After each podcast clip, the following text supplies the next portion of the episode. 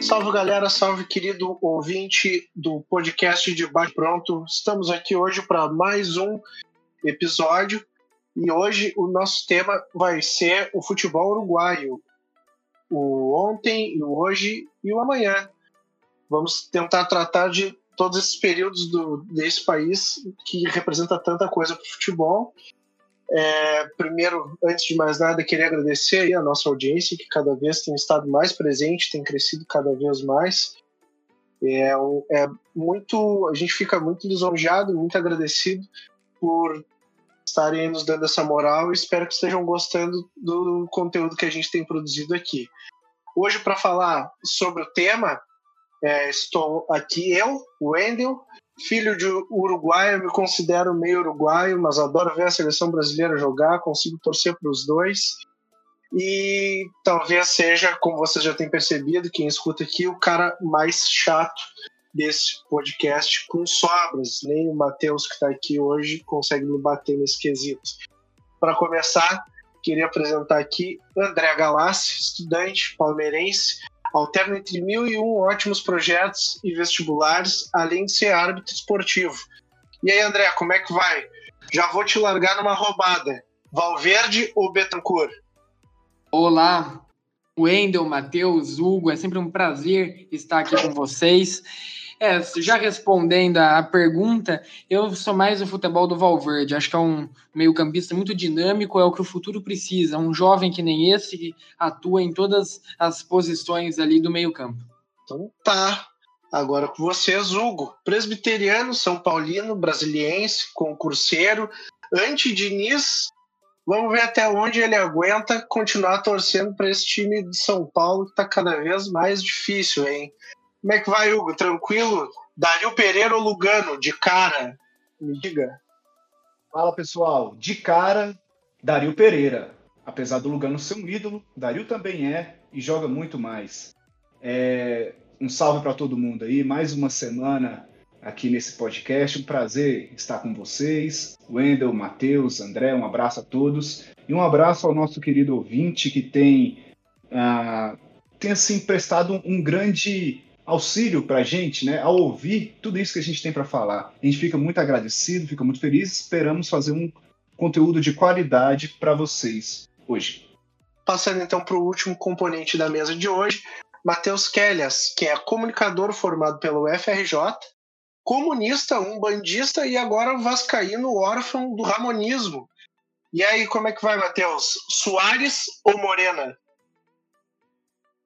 Bom, boa noite, bom dia, boa tarde para todos os ouvintes. Um prazer estar participando mais um debate pronto, mais um podcast. Aos colegas de mesa. Bom, eu vou de, de Luizito, né? Luizito Soares, apesar do Morena ser um grande artilheiro, eu acho que o Soares ele, ele vem provando há muitos anos que é um centroavante, é um atacante de primeira linha, apesar de algumas controvérsias aí na, na vida pessoal, mas falando apenas de futebol, é, é Luizito na cabeça. Então tá, pessoal, vamos passando para o nosso debate de hoje, né?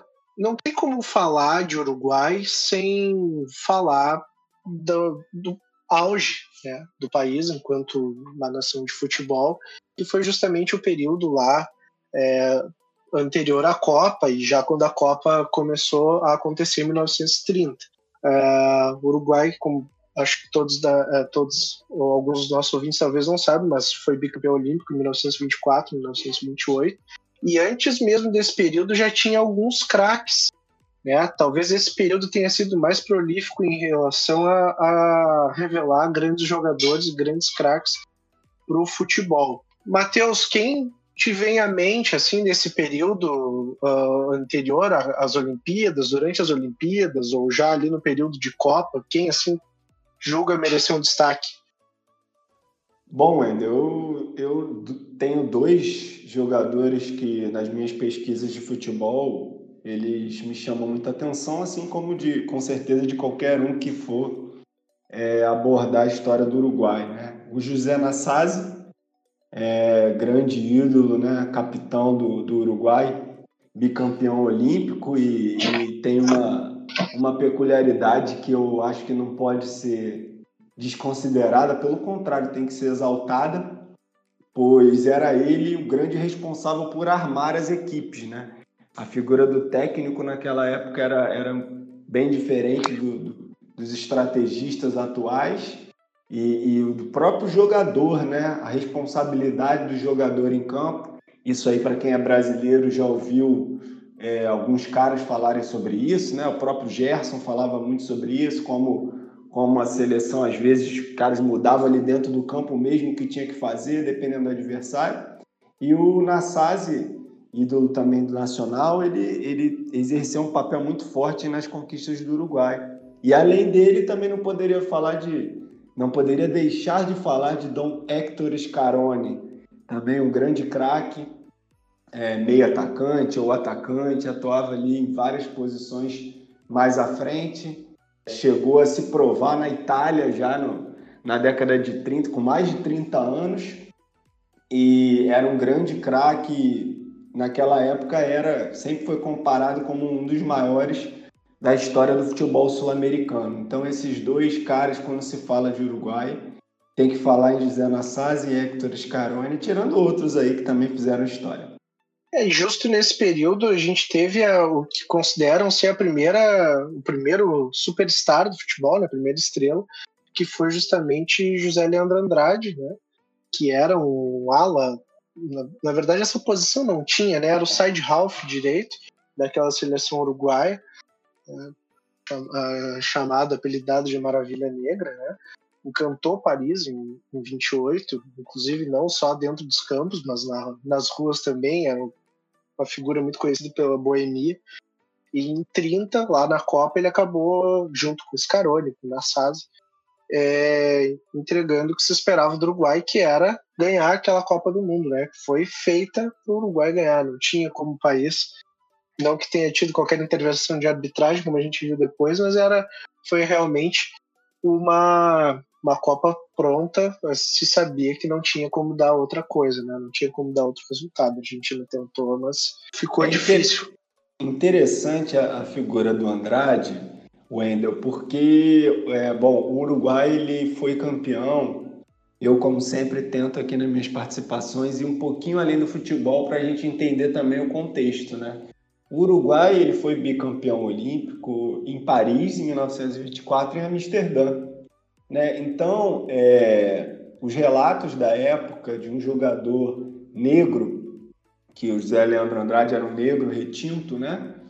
É, ele, ele chama muito atenção, porque ele até foi apelidado por de alguns, alguns veículos europeus de a Maravilha Negra, né?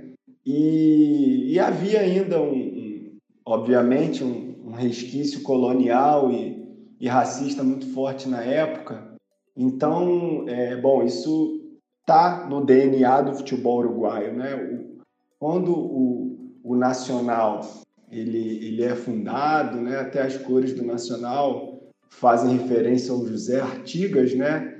Militar uruguaio, figura de grande destaque na história do Uruguai, que derrotou os espanhóis mais de uma vez em batalhas né, militares. Então, é isso lá em 1900 e então o Zé Leandro Andrade ele, ele é uma figura também de destaque porque quebra um pouco esses paradigmas, né?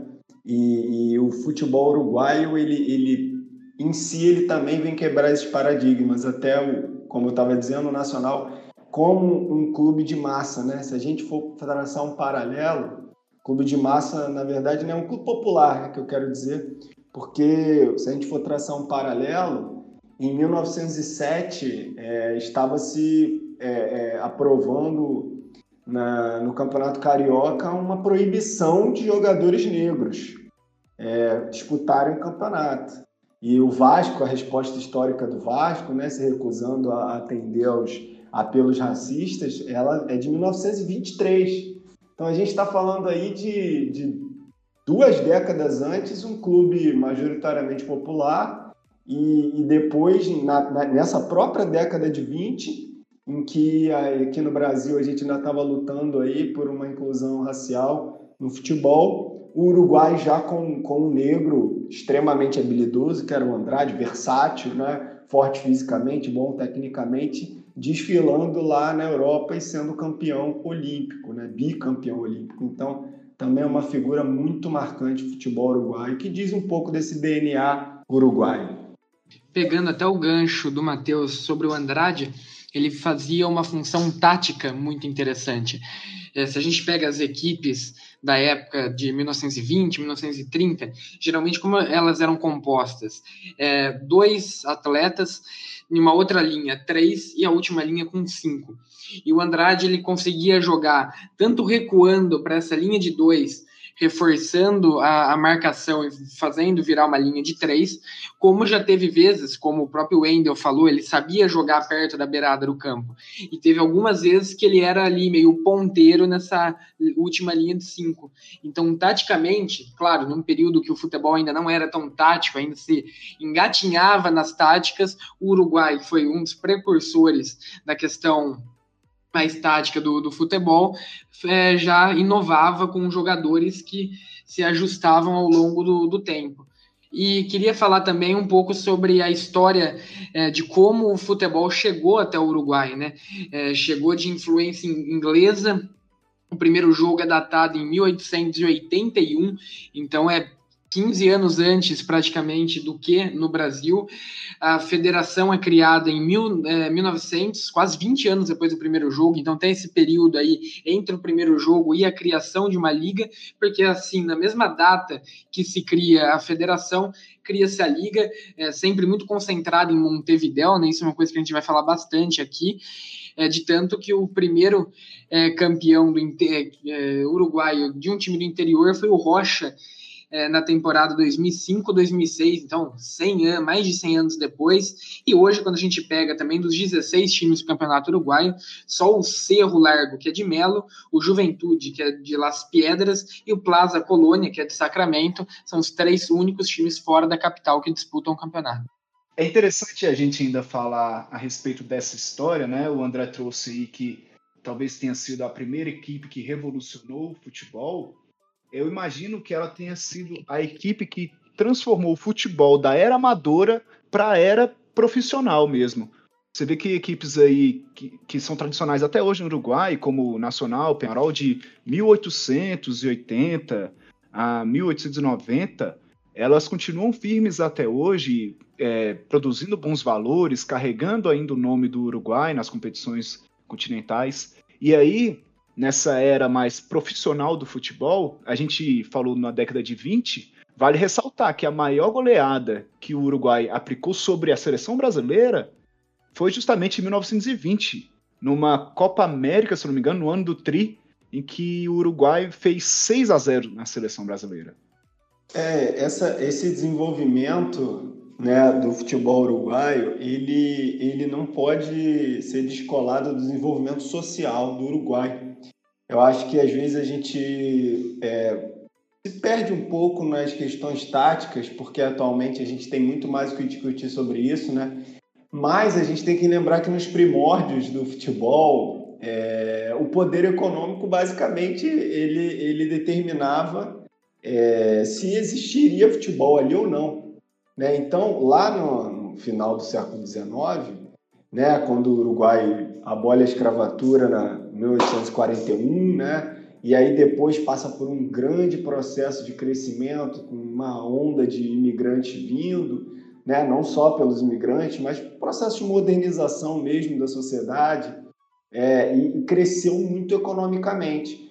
E um desse, uma dessas reformas, né, é, que concedeu mais direitos aos trabalhadores no início do século XX, né, o presidente José Batlle e Ordóñez, né, o presidente por dois períodos aí no início do século XX, esse, esses, esses direitos sociais eles acabam influenciando no tempo livre dos trabalhadores e na prática do futebol. Então, para quem aí já leu um pouco sobre a história do futebol brasileiro, é, nessa mesma época, o futebol brasileiro ele estava indo contra a popularização. Né? Os clubes da elite, né, eles, eles lutavam pela elitização do futebol brasileiro. E a gente tinha uma sociedade que estava com a cabeça na Europa, né? A capital Rio de Janeiro passava por aquelas mudanças do prefeito Pereira Passos, queria se tornar Paris dos trópicos e tudo mais. Então, assim, todo um processo de gentrificação, de expulsão das populações pobres do centro, né? Processo também parecido que vai acontecer em São Paulo, com o fim das várzeas um pouco depois. Então, assim, você vê como é, o, o, desenvolvimento social, né, político econômico, ele está totalmente vinculado ao desenvolvimento do esporte. E, e talvez essa seja um, um, a principal, o principal pilar aí de como que o Uruguai vai unir totalmente a sua identidade nacional com o desenvolvimento do futebol, né? Porque eles vão colher esses frutos é, como orgulho nacional quando eles vão lá para para a Europa e voltam com as medalhas de ouro olímpicas, né? Infelizmente o, o Brasil só foi exaltar essa, essa questão é um pouco mais tarde, né, com a ditadura militar, de uma forma mais ufanista. Então, é um processo muito diferente, né, para a gente traçar um paralelo aí para o nosso querido ouvinte. E ainda pegando o gancho em tudo isso que, que o Matheus expôs sobre a questão social, é, ajudando no desenvolvimento do futebol uruguaio, é, vamos trazer aqui para o ouvinte uma, uma comparação. É, o futebol é, brasileiro começou a passar por um processo de ser profissional a partir mais ou menos da, de 1933, 32. Aqui no estado de São Paulo, é, a partir de 32 até 35, é um processo de três anos. E os times elitistas, Paulista, Clube Atlético Paulistano, é, o Germani, entre outros, eram contra esse processo de, de, profissionalização e eles queriam o oposto, eles queriam elitizar. Quanto mais fechado no nicho deles fosse, para só aquele público jogar o futebol e, enfim, com outras atividades. Então, pensa, é, advogados, médicos se reuniam, jogavam bola de forma amadora e estava ótimo por aí. E por isso que o paulistano fecha. O paulistano não aceita em São Paulo que o futebol vire profissional que era encabeçado por clubes como o Corinthians, como o Palmeiras, que eram clubes é, majoritariamente de imigrantes. Enquanto o Brasil passava por toda essa, essa questão de se vai elitizar, se vai virar profissional e, consequentemente, vai democratizar um pouco mais, o Uruguai já colecionava um título de Copa, outras conquistas importantes, tal como as Olimpíadas. Então, é a gente vê como o futebol uruguaio teve esse desenvolvimento antes que o Brasil. O Brasil demorou para começar a discutir como melhorar o futebol daqui, ficou muito tempo é, levando não gosto de usar esse termo, mas como se estivesse levando com a barriga, deixa para depois, vamos discutir se vai ser profissional ou não, isso é, é, o de menos e segue o jogo. Já no Uruguai, não. O Uruguai, desde da, das conquistas é, trabalhistas, já começa a, a desenvolver mais, consequentemente, o futebol local, coisa que aqui no Brasil demorou muito tempo. Isso, isso também se refletiu na, nas conquistas mesmo, falado pelo Wendel no início, né? Em 1924 e 28, o Uruguai conseguiu duas medalhas olímpicas, né? É, Vê-se que saiu na frente, largou na frente, e depois a gente tem o Mundial de 30, o Mundial de 50, em que era ali, talvez junto com a Itália, as seleções a serem batidas, né? Conhecidas mundialmente, eram as, as maiores campeãs até então. Então é importante essa saída na frente na, na corrida do futebol. Pena que não se manteve por muito tempo. Pérez para Ginja. Ginja para Júlio Pérez. Júlio Pérez volta. Ginja para fugindo pela direita. Vai rapidamente. Adentro perigosamente. Área. Chutou para gol! Gol de Ginja! Dois para os uruguaios. Um para os brasileiros. Eu acho também que tem um ponto interessante que a gente passou rapidamente agora, mas vale se dedicar um pouquinho mais, o André citou, que é a questão da centralidade, né? De Montevideo nesse processo. Porque se o Brasil, ele como um país continental, ele, ele necessitaria um, um esforço muito maior de integração, né? É, e até a, a, primeira federação, a primeira entidade nacional, ela, ela vai surgir 14 anos depois da Uruguaia, que é de 1900, né? Como já citado. E, e mesmo assim surgiu aqui no Brasil um, é, num, um impasse de uma disputa de Sul da disputa do Sul-Americano, a Liga Paulista fundou uma outra é, entidade, então assim sempre controverso, né? Enquanto enquanto no Uruguai, apesar de, de, de disputas internas que houveram sim, é bom a gente também citar a questão de desfiliações de clubes, é, por disputas com, com clubes de, é, profissionais da Argentina, tem algumas questões aí específicas da história do futebol uruguaio, mas apesar disso existia ali uma, um, um desenvolvimento, é, uni, uma unidade de desenvolvimento, né? Todo mundo ali é, entendendo o futebol como um esporte a ser desenvolvido e se dedicando a desenvolvê-lo, né? E, e, isso até que vai desembocar, provavelmente vai ser citado aí pelos colegas, é, nas ligas infantis, né? Mais tarde no Uruguai, lá no futuro, porque décadas depois, porque e o coisa que até hoje no Brasil nós temos uma imensa dificuldade nas divisões nacionais, mas né, no, no, nas ligas infantis é, é algo totalmente é, é, desmembrado, né, em cada cidade, em cada estado. Então falta muito essa questão, na minha visão, da integração no futebol nacional, né, até hoje no Brasil, coisa que a gente, eu acho que nesse caso o Uruguai, pelo seu tamanho, ele acaba sendo beneficiado, né? Então Montevideo como grande centro econômico, capital ali do estado, Porto também era muito importante com o desenvolvimento da ferrovia lá no final do século XIX, acabou que, que favoreceu esse desenvolvimento é, mais integral do futebol uruguaio. É, e hoje, é, vindo mais pro, pro presente, o futebol uruguaio sempre muito centralizado em Montevidéu, e ao passar dos anos começam a enviar olheiros para o interior, começa a buscar a maior integração do país, porque é um país pequeno e, consequentemente, não é das missões mais complicadas você integrar o futebol. Muito embora ainda é, de 13 dos 16 clubes sejam da capital, começam a surgir jogadores, é, clubes de base em outros locais. E aqui no Brasil, o, o Matheus falou sobre a, a Várzea, que foi para criar uma federação em São Paulo por muito tempo, durante os anos 10 e anos 20, existiam dois campeonatos paulistas, né? a LPF e a APEA, que eram é, times que se discordavam e um criou um grupo, o outro criou outro, e foi assim por muito tempo. Então, dentro de um único estado, o futebol já era esse caos todo de discordâncias de maus entendidos. Então, de fato, isso prejudica muito. E quando a gente traz, por mais que o podcast seja sobre o Uruguai, a gente está falando um pouco sobre o Brasil, é contextualizar, porque o Uruguai se organizou e conseguiu conquistas ali a curto, médio prazo. Já o Brasil demorou para conseguir fazer toda um, uma seleção nacional mesmo, porque depois teve a rixa entre cariocas e paulistas. Então, demorou muito para o Brasil se entender como uma seleção, como um país futebolisticamente falando. Já o Uruguai não, esse processo ocorreu muito antes e eles escolheram os frutos logo. Só para também já falar disso, de tudo isso, complementar que acho que acabou que ninguém falou. O Uruguai, a gente sabe que hoje ele é o maior campeão de Copa América, né? E isso começou bem cedo, lá atrás, lá nos primeiros campeonatos.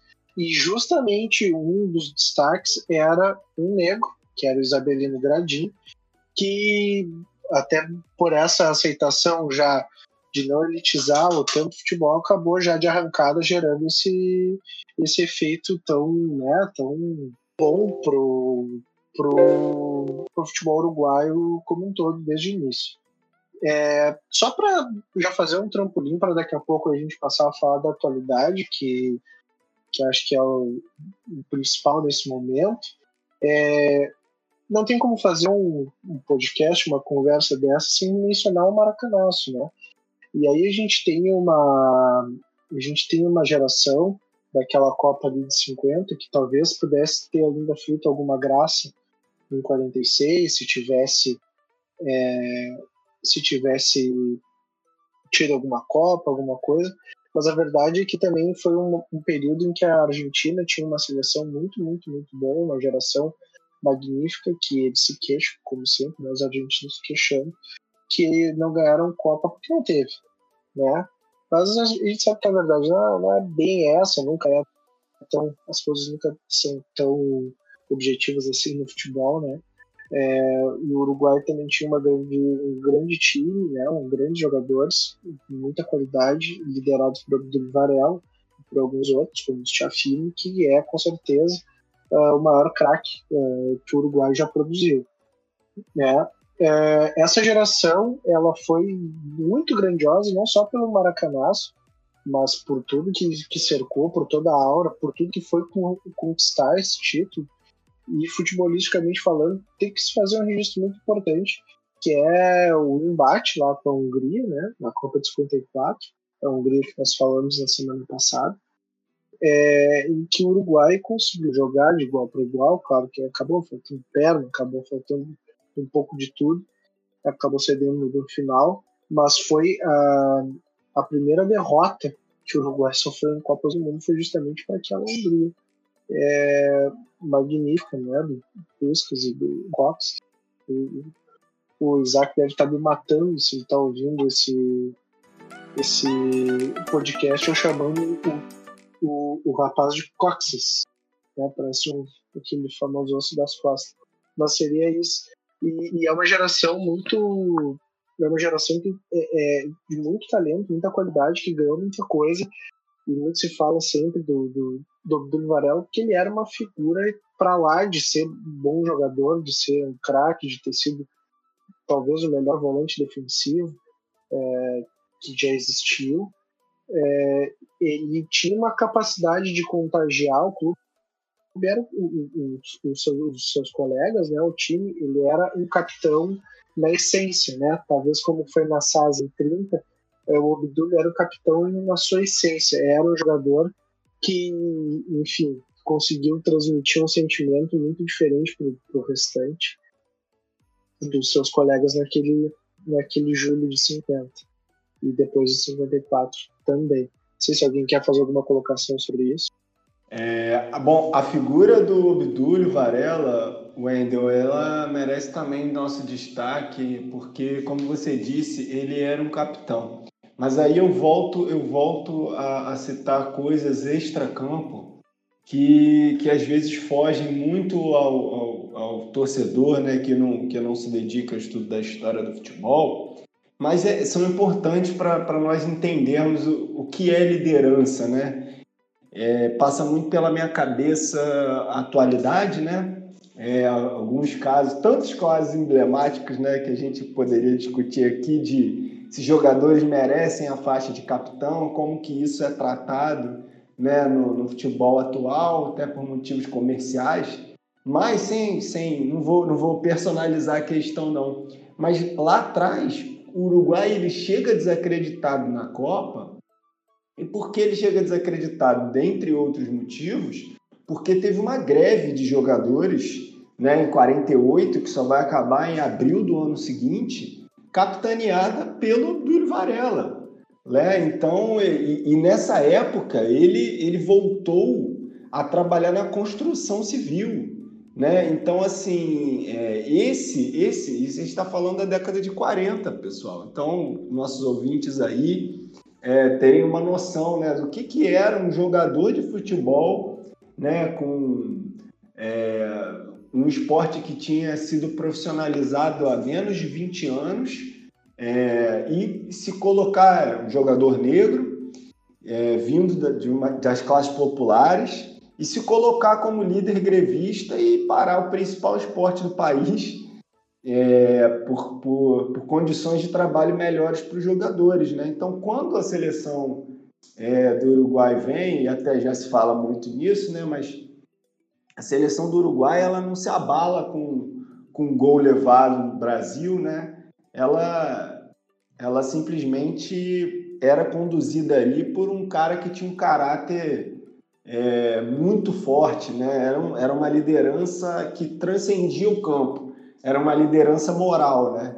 E ali e, e essa identidade nacional, ela, ela, era muito personificada pelo Obdúlio Varela. Então, aí a gente entende um pouco também dessa dessa questão da raça uruguaia, né? Do orgulho de vestir a camisa do Uruguai. Por que que por que, que os uruguaios eles têm tanto orgulho de defender a seleção e a defendem com tanta garra, né? São por figuras como essa como o Abdúlio, que inclusive depois da Copa, e tem muitas declarações disso, a gente não vai entrar aqui em pormenores, a gente poderia falar também por horas que é uma figura com uma biografia sensacional. Mas ele vai entrar em conflito também com a Federação Uruguai, ele vai inclusive acusá-los de usar politicamente o título do Uruguai né, para os seus melhores interesses e desconsiderar os jogadores, vai romper com, com a federação. Então, assim, é, é um cara realmente que merece a atenção aí de todo o admirador do futebol, né, porque além da, da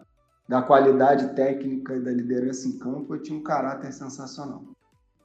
Ah, falando sobre essa década de 50 e dessa geração que foi muito boa, bem lembrado aí o título de 50 e chegou até a semifinal em 54, perdendo somente para aquela seleçãozinha né, da Hungria, uma que é só uma das maiores de toda a história também.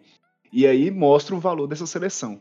É, eu queria ressaltar além do grande feito em 50, o Maracanaço e tal, é, tem figuras que são muito bem lembradas e com razão, a questão do Gigia, do Obdúlio, né, que, que são marcantes naquela seleção, mas uma que talvez não tenha sido tanto lembrada é a do Victor, Victor Rodrigues Andrade, que teve talvez a missão mais difícil de todos ali, que era marcar simplesmente o Zizinho, que talvez fosse o maior craque do Brasil pré-Pelé né, um gigante do, da história do futebol brasileiro, um monstro. E ele fez essa tarefa muito bem. Tanto que o gol não saiu do Zinho, foi do Friaça. E ainda assim, ele saiu como um dos grandes daquela seleção. É um dos pilares ou um dos fundamentais para que a seleção conseguisse vencer aquela Copa do Mundo. E meus amigos já, já destrincharam muito bem aqui essa década de 50 da seleção uruguaia, do futebol uruguaio como um todo. Então, queria só fazer um comentário final aqui com um alto teor de clubismo, né?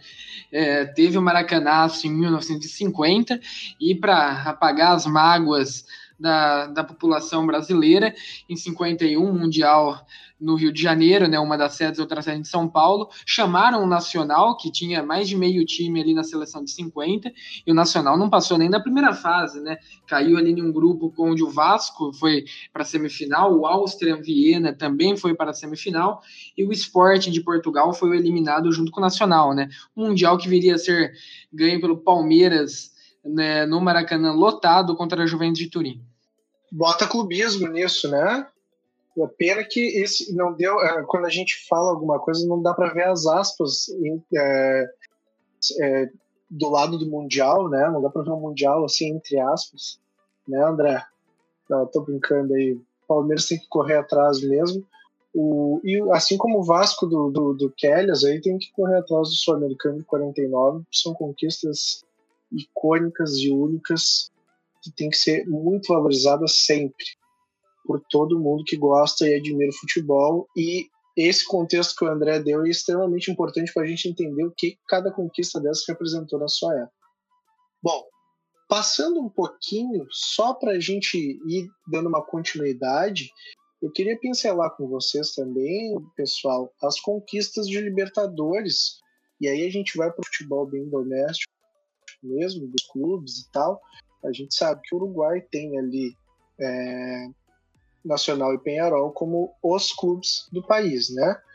O defensor de vez em quando vai lá, faz uma graça, tenta pegar uma final de Libertadores como em 2014, ganha o campeonato no meio da ditadura, uh, sendo taxado de um clube meio comunista. É, defensor é o clube de quem gosta de uma coisa mais diferente, né? Até por a, a, algo que ajuda isso também são as cores do clube, né? O violeta que é são as cores muito bonitas. Mas, enfim, uh, voltando aí às, às conquistas, é, é, o futebol uruguaio ele é sempre capaz de surpreender, e aí nesse período, uh, ali da década de 60, principalmente, 70 e 80, né, são os 30 anos, uh, que o Uruguai ele conseguiu arrebatar os seus oito títulos de Libertadores, passando por esquadrões muito absurdos, é, de muita qualidade, como o, o Penharol liderado pelo Pedro Rocha, que o Hugo e o André vão, vão saber falar um pouquinho dele melhor, é, passando depois pelos títulos do Nacional, é, e, e, aí aquele biênio ali, 87, 88, tem aquele título absurdo do, do Penharol, em cima do América de Cali, trivice, e o Nacional levantando o último caneco. Não sei, pessoal, vocês, alguém, o Hugo, daqui a pouco, não quer falar alguma coisa aí sobre esse Pedro Rocha dele que ele tanto adora? Isso me arremete a, a bons tempos da, do meu time, né? Pedro Rocha é, é um incrível jogador. Ele, ele fez carreira tanto no Penharol quanto no Brasil, e ele é ídolo das duas equipes. É, é um cara que é, realmente ele joga demais. Jogou, né? Jogou demais. Era incrível o que ele fazia ali naquele meio-campo. É, um cara que conseguia aliar a técnica, a habilidade e a vontade. Talvez o que personificaria o que de melhor temos dentro do futebol uh, mundial, assim, né? Um cara que consegue fazer tudo. E assim, agora já que o André puxou pro lado dele, vou puxar pro lado do meu também. Um, talvez uma das, das maiores é, lamentações do Pedro Rocha ser ídolo num clube em que teve muitos ídolos. E talvez ele não tenha o devido valor dentro do São Paulo, porque realmente, e assim, sem muito clubismo, mas já sendo, tem muito cara bom que passou ali na história do São Paulo e que talvez, com até conquistas um pouco maiores, tenham deixado ele um pouco esquecido, mas para quem é torcedor de fato, para quem ama o futebol e ama a história do seu próprio clube, tem que dar o devido valor ao Pedro Rocha, porque ele era um monstro, um monstro sagrado uma informação importantíssima, né, do Pedro Rocha. Ele foi fundamental no primeiro título brasileiro do São Paulo em 1977. Então, na minha seleção de maiores de todos os tempos, certamente estaria ele e Raí ali dividindo uma, uma posição lado a lado nessa seleção de maiores da história do clube. E o Pedro Rocha, ele, ele aí voltando para o futebol uruguaio, ele conseguiu a ser é, tricampeão de Libertadores, né? Com, com o Penharol. E inclusive batendo o Palmeiras do nosso querido André, lá da primeira final de um brasileiro. É, e aí depois os outros, os outros times, talvez, do que foram. Talvez o, o, o Penharol tem. O Penharol e o Nacional fizeram grandes times, mas talvez nenhum deles tenha tido o brilhantismo desse, desse tricampeão dos anos 60, né? Do, do Penharol. É, e ainda nesse período, muitos outros uruguaios, como por exemplo Ricardo Pavone, foi multicampeão é, de Libertadores pelo Independiente, né?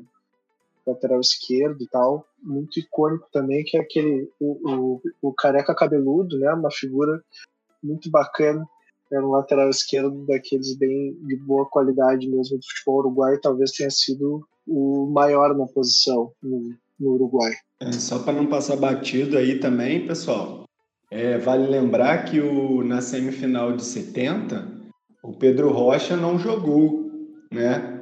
E era, acho que indiscutivelmente, aí, o grande craque daquela seleção, né?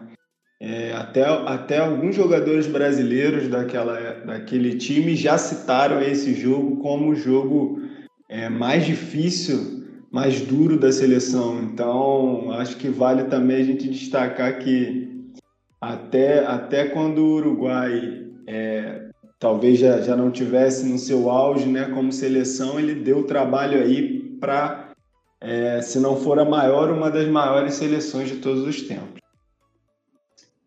E novamente, fazendo um paralelo com o futebol brasileiro, é, a gente já falou, né? Teve período de glória ali na década de 60, 70 e 80 dos clubes. É, caseiros ali do, do Uruguai, né, principalmente o Penharol e o Nacional, é, em um momento, em um período, principalmente na década de 60, onde o futebol brasileiro menosprezava a Libertadores, né? É, o Wendel citou aí a final de 61, Penharol e Palmeiras.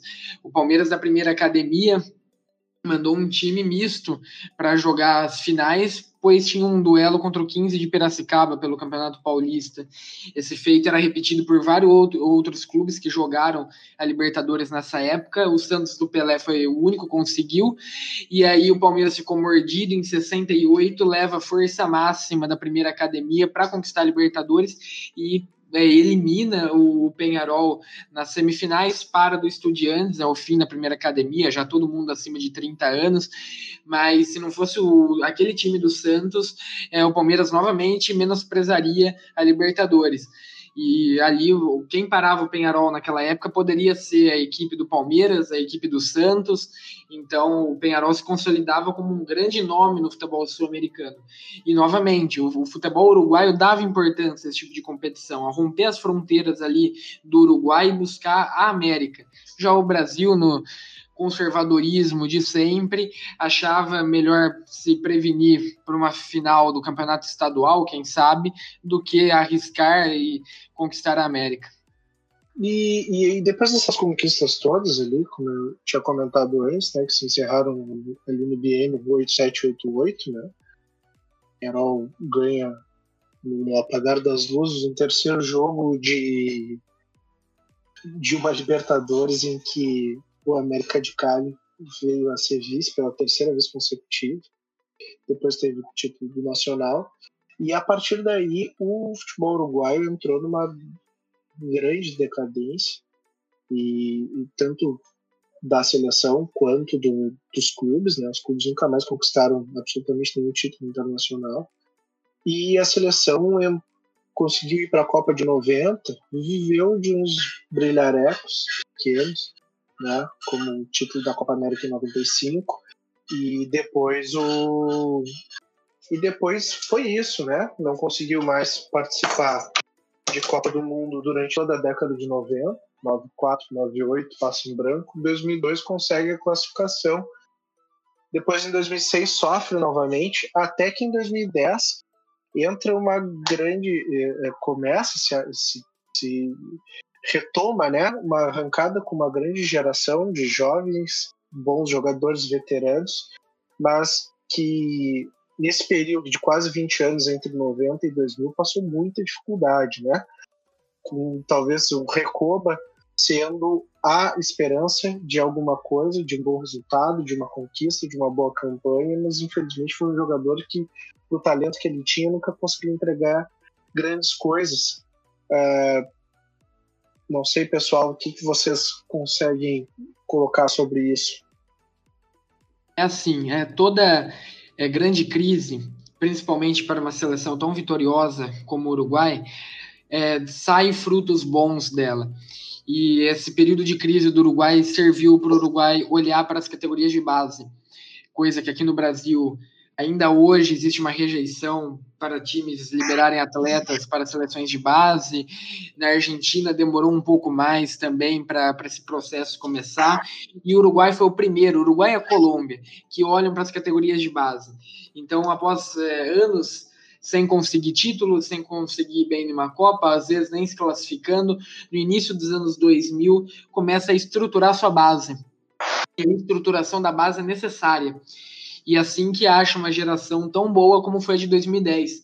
Por mais que ali eles já fossem a grande maioria um pouco mais veteranos, não tivessem tantos garotos, tantos jovens ali, sub-23, é, mas foi uma geração construída com qualidade, é, sem pular etapas, é, respeitando a formação do atleta, para um dia conseguirem ter um desempenho bom pela seleção, não só pela seleção, mas como servir o futebol de maneira geral.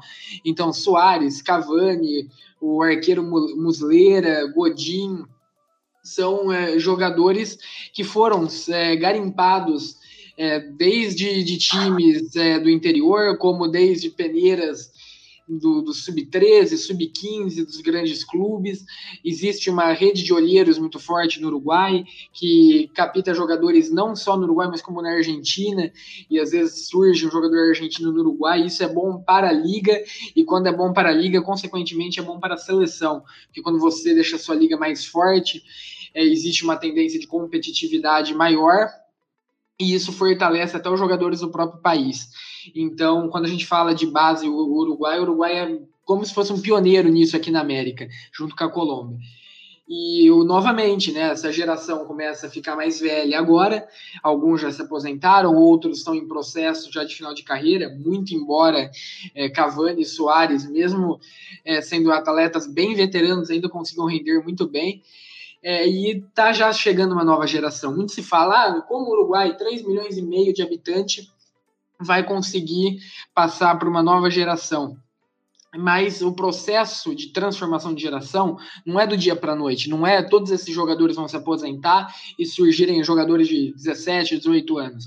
É todo um processo. Na Copa de 2018 a gente já viu Torreira, a gente viu Bentancur, agora a gente está vendo Valverde. Começa a criar jogadores jovens, para que eles é, mesclem com a experiência dos veteranos e logo assumam um bastão. Como se fosse uma corrida, pense numa uma corrida de atletismo, revezamento, onde o, um atleta passa o bastão para o outro. Com a seleção é exatamente assim, uma renovação de, de geração. O Uruguai faz isso com maestria. E por isso o futuro, já encaminho aqui para as nossas últimas pautas, o futuro do Uruguai é tão promissor por isso, porque já aprendeu, já sabe fazer como quase nenhum outro país sabe, a fazer esse processo de transformar gerações. Pegando já o engate no que o André falou, para mim a resposta, a solução para o futebol uruguaio é justamente essa.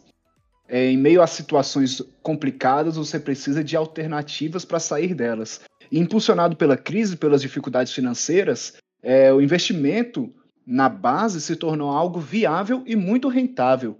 É, o André falou aí parte dos anos 2000, eu volto um pouco para os anos 80, em que, vendo essa possibilidade, o Danúbio, que não era frequente na primeira divisão do Uruguai, rodava muito entre a quarta, a terceira e a segunda divisões, é, enxergou na questão de trabalhar com jovens jogadores a possibilidade de crescer. E aí, nos anos, final dos anos 80, ele consegue um título de primeira divisão. O Danúbio também, que é muito conhecido, ou conhecido um pouco, so, é, como a Universidade de Futebol, porque ele trabalha muito bem jogadores que, que são de nível internacional. Você vê o Cavani passou pela base do Danúbio, o Forlan, apesar de ter sido profissionalizado no Independiente da Argentina, ele também passou pelo Danúbio. Recoba, o Fabian Carini, que talvez os atleticanos que nos ouvem não gostem tanto dele, né, o goleiro. Chevanton, que fez história no Leti, jogou no Mônaco, jogou também muito tempo no Sevilha. Uh, Zalaieta também, que quase 10 anos na Juventus.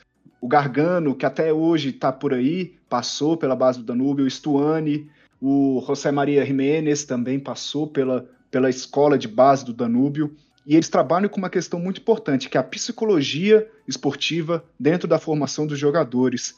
Uh, eles tiveram, então, resultados melhores a partir dos anos 80, quando passaram a investir em jovens atletas. Hoje, essa deve ser a saída para o futebol uruguaio.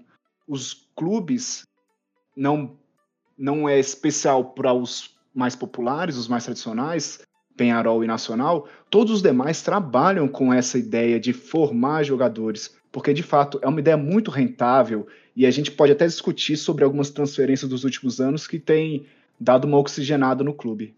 Olha, só para não passar batido a questão conjuntural, eu acho que se, se aqui no Brasil nos foge um pouco, às vezes, a nossa própria história, quanto mais é dos nossos vizinhos. Mas é, é bom lembrar que o Uruguai, entre a década de 70 e 80, ele passou por uma ditadura militar. Né? Entre 73 e mais ou menos 89, na década de 80, passou por uma lenta transição. Depois da democratização, é, muitas reformas econômicas, liberalizantes, o país teve crises. É, então, isso é, é, é, fundamental lembrar, né? A questão econômica do país, ela sempre vai afetar os clubes de futebol, né? E aí, só, é, só para a gente não perder esse contexto de, de vista, né? E, e durante esse período estava se formando jogadores e jogadores é, provavelmente sem as melhores condições possíveis. Mas aí o citou o título do Danúbio, esse período até fazendo um paralelo com o Brasil, é interessante notar, no final da década de 80, né, ocorreram o famoso quinquênio dos pequenos, que eles chamam porque nenhum dos grandes foi campeão. Então, a gente teve o título do Defensor em 87, em 88 do Danúbio já citado, em 89 Progresso, 90 o Clube Atlético Bela Vista e em 91 o Defensor novamente, sendo seu tricampeonato. É, então, assim, curiosamente, numa, numa época em que pode se apontar de alguma maneira, né, sobre, sobre vários aspectos, uma certa decadência do futebol uruguaio, especialmente a nível de seleções, é, também era, foi um período extremamente competitivo é, em solo nacional. Né? Então, eu acho que também, fazendo um paralelo com o Brasil, por isso que eu acho interessante, né? depois em que o Brasil passa por um, por um desenvolvimento econômico relativo, apesar de não ter combatido as desigualdades, né? mas depois que nós passamos por esse período, na década de 90, muito complicado, é, a polarização volta a acontecer, né? E aqueles clubes pequenos que disputavam, é, a gente teve o título do Curitiba em 85, a gente teve o Bangu sempre disputando, é, e vários outros. A gente teve Bahia, enfim. É, isso, isso vai ficar cada vez mais difícil, né? E vai se polarizando novamente nos clubes mais ricos, né? E a gente vê hoje é, o Flamengo extremamente rico, né? O Palmeiras também. Então, assim, eu acho que é, se a gente quer um futebol forte, a gente passa por isso que os colegas falaram, investimento na base, né? E o Uruguai sabe fazer, vem provando a cada ano, a cada década, que sabe fazer isso é, como poucos no mundo, né? Por isso que talvez ainda consiga é, formar tão, tantos jogadores bons e, e, aqui é uma certa negligência, eu acho. Pela quantidade, né? Já que a gente tem sempre muitos jogadores, é, há uma certa negligência, enquanto lá é o contrário, é um foco total em formar novos jogadores e novas gerações. E essas gerações também tem todas um, uma mesma aura, eu acho. Um sentimento nacionalista, uma identidade ali com o ser uruguaio, que aqui é, é, é bem mais é, diferente a cada região, né? Os objetivos é, é diferente, né? Então acho que a gente tem bastante a aprender com o Uruguai. Eu acredito que as dificuldades levaram o Uruguai até essa saída, porque se pegar os anos 90 e até 2000, eu acho que eles não trabalhavam tanto a base, preferiam muito insistir em jogadores mais rodados, né? É, mais experientes. E aí, quando pensou, pô, a gente tem que dar um passo à frente, senão a gente vai sumir de vez do mapa aqui no futebol. A seleção não conseguia bons êxitos, era, ela brigava para ir para a repescagem das eliminatórias, né? Para a Copa do Mundo. E aí eles abriram o olho, pô, vamos, vamos começar a investir. E agora eles têm jovens valores espalhados em muitos grandes clubes aí da Europa. É, é uma, uma saída muito boa e que o Brasil só agora está conseguindo dar mais atenção aos jovens jogadores que são, de fato, o presente e o futuro dos grandes clubes. Então, quero provocar aqui o pessoal, antes de nós passarmos para o encerramento. Vamos passar uma listinha singela, tá? Quero ponderações de vocês sobre Ronald, uh, Ronald Araújo, Matias Vinha, Lucas Torreira, Federico Valverde, Rodrigo Betancourt, Nair Hernandes, Jorge André Arrascaeta, Nicolás de la Cruz, Maxi Gomes, Darwin Nunes, Brian Rodrigues, Diego Rossi. Todos esses jogadores muito jovens, com aí o Arrascaeta sendo mais veterano deles. O que, que dá para esperar do Uruguai nessa próxima década aí de 2020? Ah, a gente espera uma, uma equipe muito boa. É muito equilibrada, são principalmente quando a gente pega essa ala ali dos meio-campistas é, a parte dos meio-campistas todos muito modernos. E quando a gente fala o que é um meio-campista moderno, vou usar aqui o Brasil como exemplo e novamente o Palmeiras. É, pense no Patrick de Paula e no Gabriel Menino, um, dois atletas que sabem jogar, sabem marcar, sabem tocar, e o Uruguai produz meio-campistas assim. Até uma inspiração para os clubes brasileiros que agora começam, o próprio São Paulo, com o Lisieiro, que infelizmente convive com lesões, mas é esse modo de, de meio-campista. É o cara que não é mais aquele volante de Borucutu igual tinha antigamente, e não é o cara da ah, camisa 10 que só serve para criar uma jogada. Não, é o cara que se aplica em tudo. Ele marca, ele cria, ele distribui o jogo, dá passe longo. Então a gente, eu vejo, na, na minha opinião, um Uruguai muito equilibrado no meio campo. E quando você tem o meio campo, o meio campo é o sustento da equipe, né? É, fica muito mais fácil você conseguir administrar as outras regiões. E a zaga é muito boa também, né? É, já falei do meio campo, queria só destacar aqui individualmente o volante mais marcador de todos esses, que é o Nantes, é, foi muito bem no Boca, agora está no futebol italiano. Não é o mais promissor, mas é o mais marcador. E na, na linha defensiva a gente tem dois jogadores, o Ronald Araújo, é, né, que é lá do, do Barcelona, muito jovem, foi saiu muito cedo do Uruguai, é, é, uma realidade, atletas saem cedo do Uruguai como saem cedo aqui no Brasil, é um país que virou exportador de jogador, então ele tem essa formação no Barcelona de toque de bola, saída de bola muito boa, um cara de bom toque, bom posicionamento, então é, é mais outro que é moderno, taticamente falando o Araújo, ele é um cara moderno, que sabe fazer esses fundamentos, e o Matias Vinha, lateral esquerdo hoje aqui no, no Palmeiras, que foi o melhor jogador do Campeonato Uruguaio. Ele não foi o melhor lateral, ele foi o melhor jogador. Então, um cara de muita qualidade. Ele tem aquele estilo, né, que, que a gente chama de lateral trator, que é o que põe a bola na frente, tem um vigor físico muito grande e consegue com isso. Ele tem uma qualidade muito boa de fazer a linha de fundo, dar profundidade, mas pelo físico dele ele marca bem. Então, ele acaba sendo um lateral equilibrado, completo. Então, a seleção uruguaia está em boas mãos. É, quando a gente fala do Uruguai, a gente tem que falar de treinadores uruguaios Aqui no Brasil, são 18 treinadores uruguaios campeões entre os principais estaduais e as principais competições nacionais. Então, é um país também muito é, que revela muitos treinadores. E quando a gente casa um bom elenco como esse que eu falei aqui e com um bom treinador no comando, a tendência é que, que a seleção esteja em ótimas mãos para o futuro. Interessante mesmo falarmos desses jogadores nas mãos de Tabares. Né? É um cara que, que sabe trabalhar com os jogadores no sentido deles darem o máximo que eles puderem durante os 90 minutos de jogo. Então, Oscar Tabares pode ser, mais uma vez, o maestro que rege essa bonita orquestra que pode se fazer com esses jogadores. E eu acrescento mais alguns aí. Ah, nós podemos ver ah, o Darwin Nunes, que ele surgiu lá na base do Penharol, foi transferido para o Almeria. Em menos de um ano, o Benfica já foi lá e buscou o cara. E hoje ele já está tendo destaque, meteu um golaço há uma semana. Então, você vê que tem muitos jogadores é, proficientes no Uruguai, ou uruguaios. Ah, o Ignacio Ramírez, ele foi o, ele foi o artilheiro da temporada de 2019 pelo Liverpool do Uruguai. Você tem também um jovem jogador surgindo, que é o Matias Arezo, do River Plate do Uruguai, 17 anos apenas, já passou por todas as categorias de base do Uruguai.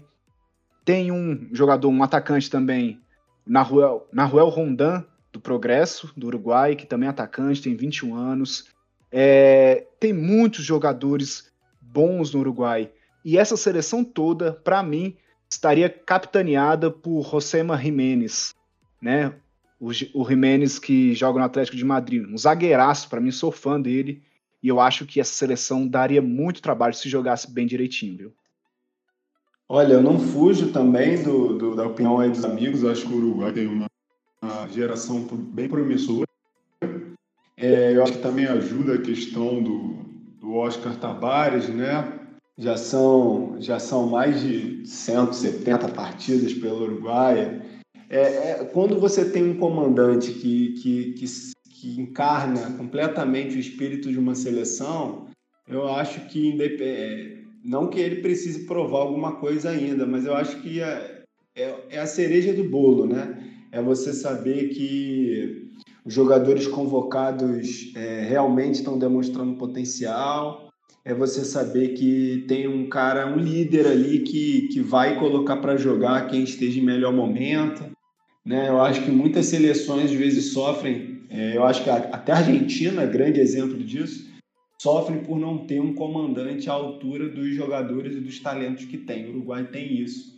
Agora, uma outra coisa que eu queria destacar, o Darwin Nunes já foi, já foi citado aí pelo Hugo, mas também o Maxi Gomes, né, que foi contratado pelo Valência para essa temporada, é, ele, ele, eu acho que passa muito do Uruguai conseguir transformar essa boa geração, principalmente dos meio-campistas, né, em substituir, passa muito por substituir o Soares e o Cavani, né, que já estão aí na reta final de carreira. Então, esses dois atacantes, principalmente o Maxi Gomes e o Davi Nunes, eles, eles precisam render o que é esperado deles, né? Está se apostando muito neles, no caso do, do Nunes, o Benfica, no caso do Gomes, o Valência. São dois clubes, eu vou colocar assim, do segundo escalão europeu, né? Então é, é, será preciso que eles se desenvolvam e se tornem atacantes de elite, né? Como são os atuais é, grandes do Uruguai, né? O Cavani até não foi convocado na última convocação, estava sem clube, agora está no Manchester United, mais uma grande chance aí para para ele se provar um, um, centroavante de primeira linha, mas eu acho que essa, essa geração uruguaia precisa é, de goleadores e de atacantes que consigam substituir esses dois craques na minha, na minha visão à altura, né? Aqui no Brasil a gente sabe o que é sofrer com uma mudança de safra de jogador e ter vários jogadores talentosos em várias posições, mas não ter aquele goleador. Né? Então eu acho que passa muito por aí, olho nesses dois caras. Queria então colocar só mais um atacante nessa lista, é o Fed Vinhas, do América do México, bom centroavante, jovem também, só 20 anos, é, tá muito bem lá no futebol mexicano. Então, para o nosso ouvinte, olho nele, porque daqui a algumas temporadas deve rumar para o futebol europeu. É, já coleciona convocações nas categorias de base, na seleção olímpica do Uruguai, então logo deve estar na seleção principal também. Complementar mais duas informações. A a primeira, mais relacionada ao que a gente está falando nesse momento, né, a questão da base, de jovens jogadores. O River Plate do Uruguai, ele vai jogar, ele está presente na Copa Sul-Americana, vai jogar essa semana, e a média de idade dos seus jogadores é de 25 anos. Jogadores ali é, treinados pelo Jorge Fossati, que os colorados talvez não gostem tanto dele mas ele trabalha com jogadores novos. E para vocês terem uma ideia dessa questão da média de idade, nessa, nesse último final de semana tivemos um jogo entre Flamengo e Internacional pelo Campeonato Brasileiro. O Flamengo, com seus desfalques, e esses desfalques são de jogadores mais velhos, como por exemplo Bruno Henrique, Diego, Diego Alves, é, enfim, teve média de 24 anos na equipe no 11 inicial. Já o Inter teve uma, uma média de idade de 28 anos no 11 inicial.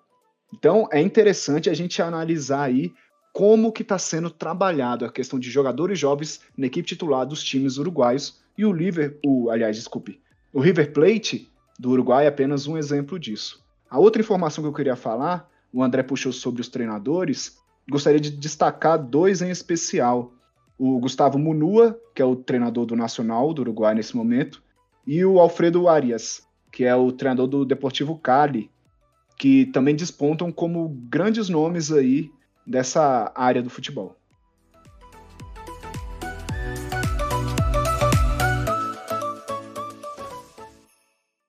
Bom, pessoal, então, bancando o chato da vez aqui, é, vou sequestrar a palavra para mim e vou, vou encaminhando aí a nossa reta final queria hoje fazer, o, fazer uma chamada para o nosso quadro, né? De sempre.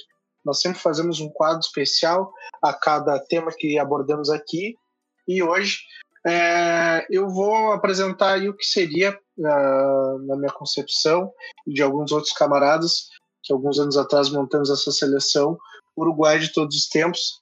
Vou apresentar então para vocês o que nós teríamos de um 11 histórico do Uruguai, a começar por ele, né? Não teria como ser diferente. Ladislau Mazurkiewicz, ou Mazurkiewicz, é um grande goleiro, um dos maiores sul-americanos da posição, uh, talvez só não seja o maior por causa da existência de Ubaldo Fijol, ou há que considere é, o próprio Amadeu Carrizo, enfim, o Gilmar, mas a verdade é que Mazurkiewicz foi um gigante uh, na sua época, um dos melhores, se não o melhor do mundo, ali entre na virada dos anos 70, 60 para os anos 70, grande ídolo do Penharol.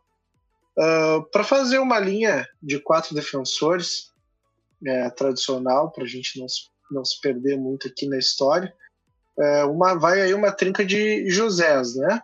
José Leandro Andrade, nós já falamos muito aqui pelo lado direito, jogando mesmo como lateral, ala, meia ponta, enfim, com toda a liberdade do mundo para poder atuar por aquela faixa direita. É, no miolo de zaga, é, alguém que nós não falamos, talvez porque ficamos no âmbito mais doméstico, mas não tem como fazer uma seleção uruguaia sem, sem escalar José Santamaria, que é um dos maiores defensores de todos os tempos, um dos maiores zagueiros de todos os tempos, é, multicampeão pelo Real Madrid na, nos anos 50, ganhou muita coisa ao lado de Di Stefano, foi dominante naquele que talvez tenha sido um dos períodos mais dominantes de um clube na história do futebol. E ele faz companhia para o nosso já mencionado aqui também, que, o Keller falou muito bem, José Nassasi, que foi, enfim, o capitão é, simbólico, alguém só só Nassasi conseguiria ser tão capitão quanto o Dúlio Varela, é, que ele liderou aquele o biolímpico e aquela e aquele time de 30 com como ninguém mais poderia fazer. Do lado esquerdo, até por uma falta de tantos jogadores de destaque, eu já mencionei hoje Ricardo Pavone, mas eu vou colocar um outro cara ali, uh, que é Victor Andrade, que também foi mencionado aqui pelo Kellys. Ele fazia aquela posição, jogava de volante, jogava pelo lado esquerdo, chegou a jogar na final de 50, mais ou menos numa posição parecida com isso. Né? Então, Victor Andrade, que é primo do José Leandro, aliás, sobrinho do José Leandro Andrade, fecha essa linha de quatro lá atrás. Meio campo não teria como começar de forma diferente. O Abdul Varela, camisa 5, braçadeira, é, grande craque, grande, não um grande craque, mas o líder daquele, daquele time de 50, que fez muito brasileiro chorar naquela época, mas a verdade é que era um time e é um título para ser muito exaltado pelos uruguaios. Depois passamos ao meio de, continuando no meio de campo, mas aí da, da parte mais ofensiva. Outro grande craque que não citamos aqui, e isso é, é, é, é, foi bem absurdo, mas agora que eu me dei conta, Enzo Francesco né, acabou passando em branco, talvez porque nós não tratamos. Ele jogou numa fase bem complicada da seleção e nós não tratamos dos títulos de Libertadores que não tenham sido dos uruguaios, né? Ele foi bicampeão pelo River Plate. É, Cracasso é, o, é quem disputa com o Alberto Schiaffino o posto de maior craque de todos os tempos, Uruguai. Dispensa maiores apresentações, só para fazer um, assim, dar um toque do que, que foi Enzo Francesco. Zidane colocou o nome de um dos filhos de Enzo em homenagem a, a Francesco. É, fazendo companhia a ele é, no meio-campo, eu vou aqui para jogar o Chefino lá para frente, mais para perto do gol, vou trazer Pedro Rocha uh, junto de Enzo Francesco no meio-campo. Coloca esses dois armadores juntos. O, o, próprio Hugo já falou bastante do, do Pedro Rocha, era um jogador absurdo, uma qualidade técnica incomparável. É, enfim, foi um, um ícone no, no, São Paulo que ganhou muita coisa nos anos 70. Também, para nós brasileiros, dispensa maiores apresentações. E aí, a começar o ataque, é, coloco três jogadores. Não tenho a pretensão aqui de escalar um como ponta, outro como dessa forma ou daquela outra. Deixa essa galera solta lá na frente e ele se resolve. Uh, Hector Scaroni, já falamos aqui, grande craque do, talvez com a bola no pé fosse o jogador o maior craque daquele time uh, das Olimpíadas e da, e da, da Copa de 30, né? Grande jogador completo, atacante absurdo de muita qualidade e cumpridor. Junto dele, Alberto Chafino, uh, que é com certeza o maior craque de todos os tempos do Uruguai, jogador de toque mais refinado. Muita gente fala do gol do Didia lá em, em 50, mas esquecem que ele, o, o Chafino, fez um golaço para empatar o jogo uh, um, um, tempo antes do, da grande virada. É, deixa aí o Scaroni e o Chafino negociando antes que se resolvam entre eles. Tudo isso para municiar aí a posição que talvez tenha a maior disputa É, mas eu aqui com o Luiz Cito Soares. Há quem considere Fernando Morena, respeito, acho que foi um grande centroavante, me parece que é realmente uma disputa de muito de gosto, né? Quem gosta mais de um escala. É, eu acabo preferindo o Luiz Soares não só por ter visto muito mais ele jogar, claro, é, mas ele, o que ele conseguiu representar para a seleção, infelizmente, Fernando Morena nunca conseguiu. É, Luiz Soares é um ícone, é um ídolo uh, da seleção do, de todo o Uruguai, também pelo que ele faz pela seleção, pelo que ele faz, pelo que ele fez pela seleção uruguaia. Fernando Moreno, infelizmente, não conseguiu. Então, a idolatria vai acabar pesando aí nesse momento. Então, só para repassar, o time vai de Mazurkiewicz, José Leandro Andrade, Santa Maria, Nassasi, Victor Andrade, Obdúlio Varela, Francescoli, Schiafino, Scaroni, aliás, uh, Obdúlio Varela, Francescoli, Pedro Rocha, Scaroni, Schiafino e Luiz Soares. Algum retoque aí, pessoal? Algum comentário? Podemos passar para o giro ou alguém quer criticar o meu time? Não critico, só, só, só lembro nomes que tão grandiosos que ficaram de fora. Dario Pereira, Hugo de Leon, é, você tem o próprio Cavani, que é um ícone dessa geração atual. Diego Forlan foi o melhor jogador de uma Copa do Mundo pelo Uruguai. Você tem o Ancheta, bem, bem lembrado aqui. Enfim, tem muito. O Recoba também, que foi talvez o astro de uma época em que a seleção não brilhava. Temos também o grande porradeiro Paulo Monteiro, que tem que ser lembrado sim, é mais um ícone. Paulo Monteiro e Lembo não deixam canelas livres de qualquer tipo de lesão. E também ah, lembrar de Godin, um grande zagueiro. Para mim, ele é um grande zagueiro, apesar de já estar avançado na idade. Então tá, pessoal. Vamos encerrando agora. Vou passar para o giro de cada um de vocês. E aí, depois nos despedimos.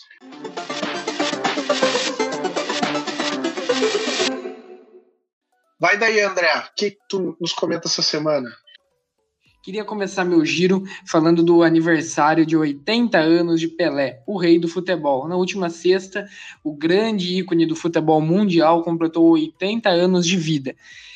Também falando um pouco de futebol feminino, algumas goleadas no Campeonato Paulista Feminino da Primeira Divisão, tal como 29 a 0 do São Paulo diante do Taboão da Serra, escancararam alguns problemas de investimento e de estrutura na modalidade sem, é, sem patrocinadores e sem visibilidade pela Federação Paulista, que é a principal culpada da pre precariedade é, da modalidade, o time de Tabuão mal treinava e também não tinha uniforme para jogo.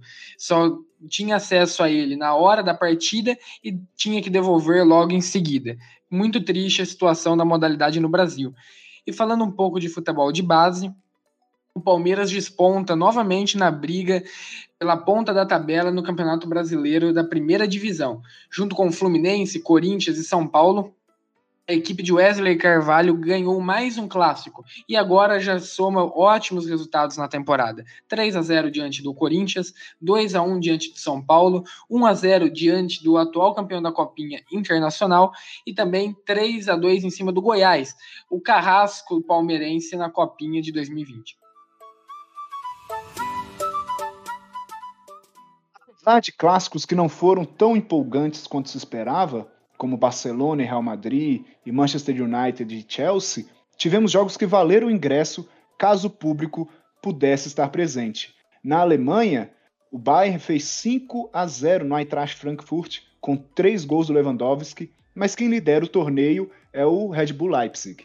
Pelo Brasileirão, Inter e Flamengo fizeram jus à liderança do campeonato e a melhor partida de todas essas rodadas até aqui. Um 2 a 2 muito bom e o Inter continua lá em cima na tabela do Brasileirão. Já nesta segunda-feira, Milan e Roma fizeram um belíssimo jogo que terminou em 3 a 3 com muitas viradas e emoção até o final. O último gol saiu aos 86 minutos. Ibrahimovic deixou sua marca duas vezes e o Milan segue líder da Série A. Bom, vou fazer o meu giro passando rapidamente pelo futebol europeu. A Real Sociedade lidera o Campeonato Espanhol após sete rodadas, um campeonato que estamos muito acostumados a ver Real e Barcelona brigando na, na frente. E fica é, né, a questão de se o Davi Silva, que foi a grande contratação do clube para a temporada, vai poder evitar uma nova derrocada, como infelizmente aconteceu na última temporada, com a Real Sociedade terminando em sexto. É, na Inglaterra, olhos continuam muito bem abertos para o Leeds de Marcelo Bielsa, que vem deixando a gente sonhar aí com mais uma grande zebra é, na busca pelo título após o Leicester. Tudo é possível. É, agora falando sobre a política do futebol, né? mais uma vez os rumores de uma Superliga Europeia ganham força, noticiados pela Sky Sports. Eu queria desejar publicamente tudo de ruim para essa iniciativa e que, ao contrário do que os gigantes milionários que querem explodir o bolso de seus donos de lucros, o futebol nacional se fortaleça, as divisões inferiores se fortaleçam, os torcedores tenham cada vez mais acesso aos estádios. E por último, um destaque especial para o atacante Marcos Rashford, que vem ganhando muito destaque nessa pandemia pelo seu trabalho social, ele que vem convencendo é, restaurantes e, e, outras empresas da, de toda a Europa a contribuir é, para, para a alimentação de jovens né, carentes, principalmente na Inglaterra, e vem mostrando para gente que o jogador de futebol tem sim que usar sua influência para o bem e pode sim influenciar positivamente na sociedade, muito além das quatro linhas. É isso, pessoal. Obrigado. Obrigado a todos os ouvintes, obrigado, amigos. Foi um prazer. Bom, pessoal, então essa semana vamos ficando por aqui. É, queria agradecer a todos que se fizeram presentes hoje aí, o André, o Hugo, o Matheus. Foi muito bom falar de Uruguai, de futebol uruguaio com vocês. É, queria agradecer também aos nossos ouvintes. Espero que gostem, que tenham gostado bastante do, do nosso do nosso tema de hoje, de como foi abordado. E, e parabenizar a todos aí pela dedicação no, na preparação de seus giros para registrar o que realmente é, importou nessa semana, que foi de destaque, merece destaque. Eu acho que todos conseguiram passar por absolutamente tudo que merecia ser dito. Um grande abraço a todos. Até a próxima, pessoal. Tchau, tchau. Boa semana a todos.